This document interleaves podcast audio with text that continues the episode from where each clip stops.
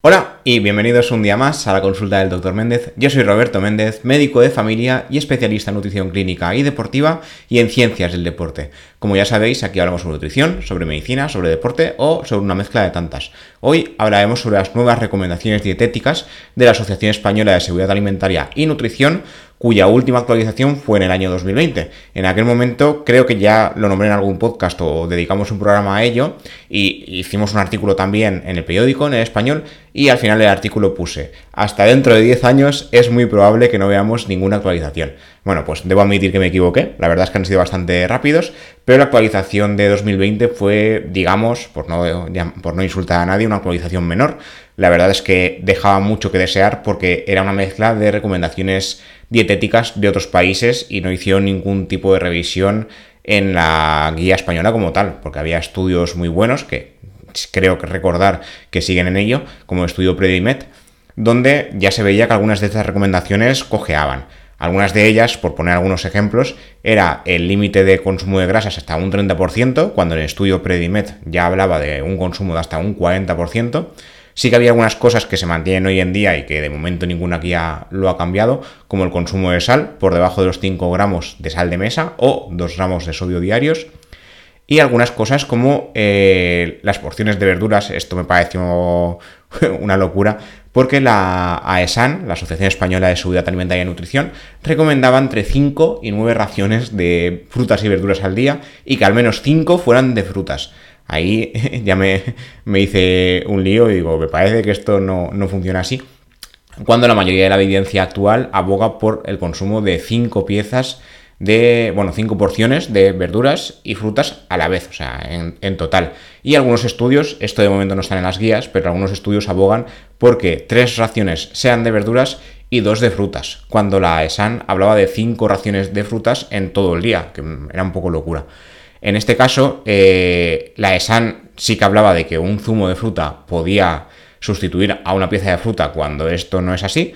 Todo esto se ha cambiado, ¿vale? Esto lo hablaremos con una guía nueva. Luego había otras cosas como el consumo de cereales, se aconsejaba entre 4 y 6 raciones diarias, hasta 600 gramos de cereales al día, que también es bastante, y no hablaban en ningún momento de granos enteros. Sí que lo recomendaban, pero preferiblemente, palabras así, pero no decían mucha cosa más. En frutos secos y lácteos más de lo mismo. Frutos secos se aconseja varias veces a la semana, sin saber muy claro cuánto era eso. Entre 2 y 4 porciones de lácteos al día, que en países como España es relativamente fácil, pero en otros no. De hecho, las guías clínicas de otros países lo de los lácteos lo pasan muy por encima, porque no tienen disponibilidad y porque tampoco se ha demostrado que sea lo mejor. Luego, en cuanto al pescado y los huevos, eh, se recomendaba el consumo de al menos dos raciones de pescado semanal y que al menos una de ellas fuera pescado azul. Cuando eh, un poco antes de esta guía de 2020 la ESAN recomendaba entre 3 y 4 raciones de pescado, o sea, ahí se hicieron un lío. Y el consumo de huevos decían que entre 2 y 4 huevos a la semana, cuando los estudios no han dicho en ningún momento eso. De hecho, los últimos estudios y varias guías dietéticas ya abogan por el consumo de un huevo al día pero la ESAN en ese momento no estaba muy por la labor. Hay que decir que la actualización nueva, la actualización de 2022, sí que está muy muy bien. De hecho, eh, han corregido muchos errores. Sigue habiendo cosas que pulir. Mm, yo no sé si lo llamaría errores o puntos polémicos, como lo hemos titulado en el artículo del periódico del español, pero sí que hay cosas que aún habría que cambiar. Sí que es verdad que en este caso la ESAN eh, hace mucho hincapié en sus fuentes, en lo que se han basado, para que no digamos que han hecho ninguna locura, pero hay cosas que no acaban de encajar por muy fuentes que utilicen, porque sí que utilizan revisiones, eh, utilizan bastantes fuentes de estudios, pero mm, hay cosas que cojean. Por ejemplo, el tema de las raciones de verduras y frutas, esto ya en esta se ha corregido, lo que pasa es que aquí siguen diciendo hasta 6 raciones, 3 de verduras y 3 de frutas. Sí que hablan en el documento de hasta de, una media de 5 raciones diarias, pero que podrían ser 3 de, verduras y 2, 3 de fruta. Entonces ahí hay, algo que no acaba de cuadrar. Esto habría que tenerlo en cuenta y corregirlo un poco porque puede ser un poco lioso. En cuanto a frutos secos, sí que han mejorado, ya no dicen nada de algunas veces a la semana, ya ponen un nombre, se aconseja el consumo de hasta una ración de 20-30 gramos por día, que esto ya es en consonancia con el resto de guías eh, dietéticas y la evidencia científica actual. Sin embargo, en este caso, la ESAN, esto lo escribí también en el artículo que os enlazaré en las notas del programa, hace un comentario que es un poco confuso. Y es que se aconseja tener en cuenta la densidad nutricional de los frutos secos cuando ya hay muchos estudios, que de hecho creo tenemos un programa dedicado íntegramente a los frutos secos, que dicen que los frutos secos, eh, uno de sus beneficios es que aportan mucha saciedad. Entonces, 20-30 gramos de frutos secos durante el día se notan. O sea, tú cuando comes 10 gramos a lo mejor no, se nota tanto, pero 20 gramos, un puñadito, por llamarlo así, se nota bastante y, no te dan ganas de seguir comiendo. A menos que sean frutos secos eh, fritos, muy salados. Esto no se recomienda, la ESAN sí que lo tiene en cuenta, recomienda que sean en, crudo, pero eh, comenta esto de la densidad nutricional. Los estudios ya indican que hasta un 30% de los frutos secos, con, dada su gran cantidad de fibra, no se absorbe. O sea, esto depende del fruto seco, depende de la persona y demás, pero los estudios indican que no se absorben todas las calorías de los frutos secos. Sí que hay que tener en cuenta esta densidad nutricional pero tampoco para hacer un comentario implícito como ha hecho la ESAN, esto siempre en mi opinión. Luego, eh, en, otro orden de cosas, la ESAN tiene ciertas contradicciones en su guía clínica. Respecto al, consumo de proteína, aquí sí que han hecho algo bastante bien, diría que muy bien, que es lo que hablamos siempre en todos los programas aconsejar eh, priorizar el, consumo de proteínas de origen vegetal.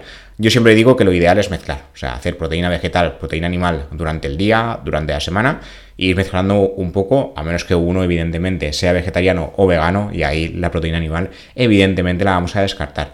En este caso, la ESAN lo que recomienda es el consumo de legumbres como una ración proteica diaria junto a otras proteínas de origen animal de forma alterna.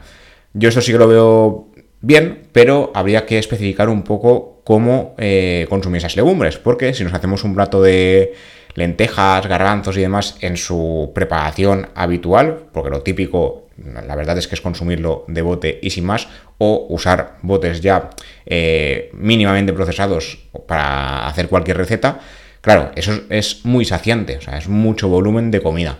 En este caso, lo recomendable, que creo que yo por lo menos no lo he leído en la guía, la guía tiene 60 páginas, es una guía bastante larga, eh, lo ideal sería que los preparados de legumbres fueran diversos, ¿vale? Por ejemplo, la soja texturizada, el tempe, el seitán, o sea, eh, el seitán en este caso, como sabéis, se, basa en, el trigo, pero otros preparados de proteína vegetal eh, basados en legumbres, también son de este estilo, es decir, son preparados mínimamente procesados, evidentemente hay que procesarlos, pero que son eh, más fáciles de digerir, por decirlo de alguna forma. No es lo mismo que comerte un plato de potaje, la verdad.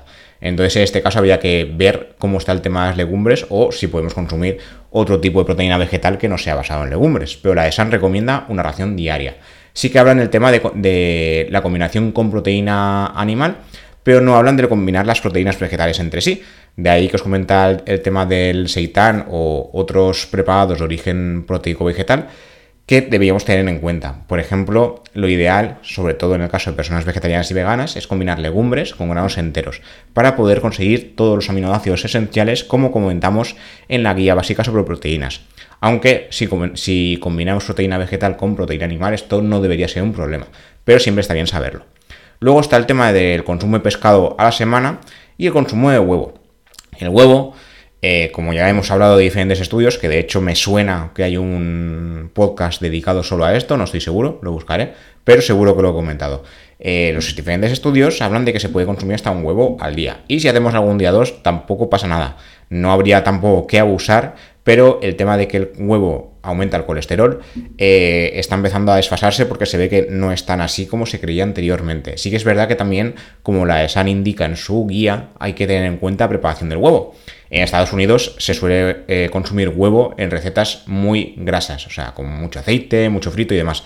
Y en España y en el resto de Europa normalmente no tendemos a consumir el huevo, por ejemplo, huevo frito, eh, aunque se haga con bastante aceite, no usamos todo el aceite, obviamente, y el huevo duro, por ejemplo, tampoco utiliza aceite. Entonces, eh, son diferentes tipos de preparaciones. Entonces, la ESAN recomendaba entre 2 y 4 y ahora eh, ponen como que dejan un poquito la libertad para llegar hasta 4 a la semana. Y dices, a ver, a lo mejor no tendría que ser tan así. De hecho, el huevo contiene proteínas de gran valor biológico, como decimos siempre, y el impacto medioambiental es muy bajo en comparación a otras proteínas de origen animal, que es una de las cosas que la ESAN ha tenido en cuenta a la hora de hacer su guía. Respecto a la leche, aunque destaca su aporte nutricional, facilidad de consumo, eh, sí que dicen que tiene un elevado impacto ambiental, que esto es verdad. Lo hablamos ya en el programa de las bebidas vegetales. La leche en comparación a las bebidas vegetales tiene un gran impacto medioambiental y aconsejan reducir su consumo. En la guía de 2020 aconsejaban hasta cuatro raciones de lácteos diarias, incluyendo leche, yogur, quesos, demás. Pero en este caso eh, sí que aconsejan entre una y tres y sí que eh, aconsejan, si puede ser, sustituir la leche por, otros, eh, por otra proteína de origen animal. En este caso, yo sí que hice un apunte aquí, que era que no hacía falta que la leche fuera de origen desnatado, aunque la de San no estoy seguro, pero creo que sí que comenta alguna cosa por encima, pero no lo hace de forma específica. recordemos que la leche entera no se relaciona con un mayor riesgo cardiovascular según la última evidencia. Esto es algo que aún se tiene que actualizar en las guías clínicas, pero los nuevos estudios indican que la leche entera sería mejor que la desnatada en algunos aspectos, sobre todo en el sentido del riesgo cardiovascular. Eh, finalmente, la carne. En este punto yo sí que me hice, me hice un lío porque la ESAN recomienda eh, limitar el consumo de carne ojo a esto, a tres raciones semanales de carne en total. Esto es un poco lío, digo, porque en el capítulo que dedicamos íntegramente a la carne, si no recordáis mal, eh, hablábamos de que todas las guías clínicas, bueno, al menos la mayoría, recomiendan, en especial de consumo de carne roja, no sobrepasar las dos, cuatro raciones, depende de la guía que, leamos. Semanales, solo de carne roja, ¿vale? Entonces la ESN está diciendo consumo de carne en total, carne roja, carne blanca y carne procesada, máximo tres raciones semanales. Y lo que recomiendan es no consumir carne procesada, bien, en ese punto, y de las tres que dos sean de carne blanca y una de carne roja.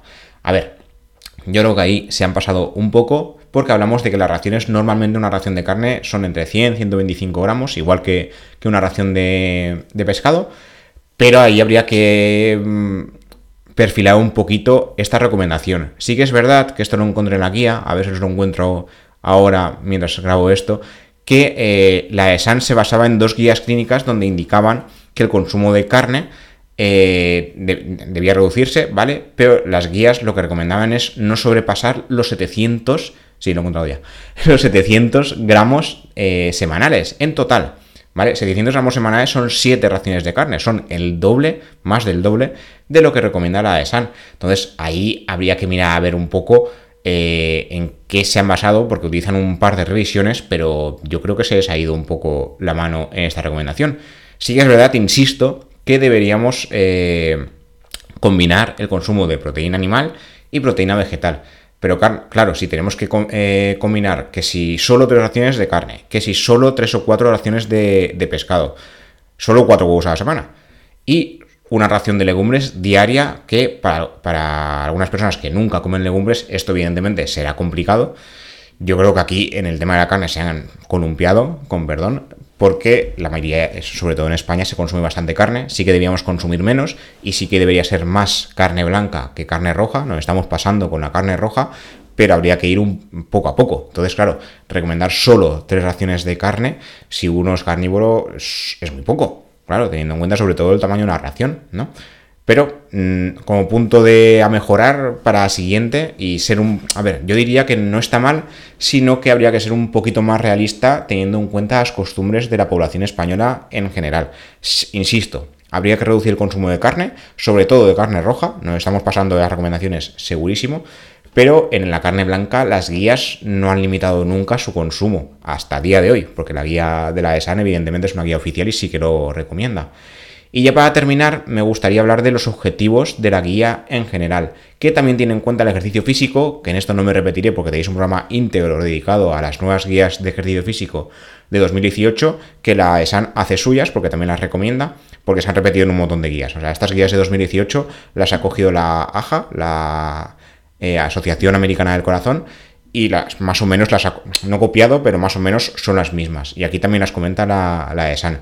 También os enlazaré el PDF por si a alguien le interesa y quiere leérselo, es bastante largo, pero quería hacer un poco de resumen. Y el resumen final de las recomendaciones, tanto alimentarias como físicas, implica promover eh, las pautas alimentarias saludables y sostenibles, que en esto la ESAN, la verdad es que en el documento hace hincapié de forma continuada en todas sus recomendaciones. Esto es más sostenible que lo otro, a nivel medioambiental, demás, que está muy bien, ¿eh? O sea, esto en esta parte me gusta bastante. Luego, segundo punto, prevenir las enfermedades no transmisibles, las enfermedades cardiometabólicas, relacionadas con un patrón dietético no saludable y una vida inactiva y sedentaria. Muy bien. Ayudar a personas a mantener y mejorar la salud, tomar en consideración la suma de nutrientes, la densidad calórica y la importancia de la variedad como elemento eh, clave desde el punto de vista de, la sostenibilidad y yo añadiría desde la dietética. Variar y tener en cuenta los nutrientes y no, eh, bueno, tener en cuenta sobre todo diría los alimentos, pero los nutrientes dentro de su eh, conjunto. Establecer cantidades recomendadas de actividad física en cada grupo de edad a lo largo de la vida, lo que comentamos en el programa anterior. Reducir el consumo de nutrientes perjudiciales, ayudar a las personas a adoptar estilos de vida más saludables, establecer patrones dietéticos globales saludables, enfatizando, como digo, el consumo, como decimos en todos los programas, y aportar una herramienta que contribuya a la divulgación de mensajes claros y sencillos a la población, que en este caso sería la guía. Yo eh, os tengo que decir que entera, entera no me la he leído, pero la gran parte de la guía sí. Es muy larga, muy densa, sobre todo el tema, eh, el principio, porque se dedican a, poner en qué se ha basado, las fuentes y tal, pero la verdad es que no se me ha hecho nada menos. Yo, como recomendación, esto no tiene nada que ver con, eh, las recomendaciones como tal, eh, la recomendación a nivel papeleo en la próxima guía intentaría que fuera un poquito menos densa para los que nos gusta leernos estas cosas, eh, no queramos morir en el Nintendo. Y nada, esto es todo lo que os quería contar por hoy. Como siempre, gracias por escuchar, gracias por compartir, gracias por estar ahí. Recordad que estamos a nivel visual también en YouTube y a nivel de podcast, como siempre, Spotify, iBox, Amazon Music, Apple Podcast, Google Podcast, Pocket Cast y la plataforma que utilicéis para escuchar esto. Y nada, cualquier duda o pregunta, como siempre, me la podéis dejar en cualquiera de estas plataformas. Nos vemos y nos escuchamos en el siguiente episodio. Hasta la próxima.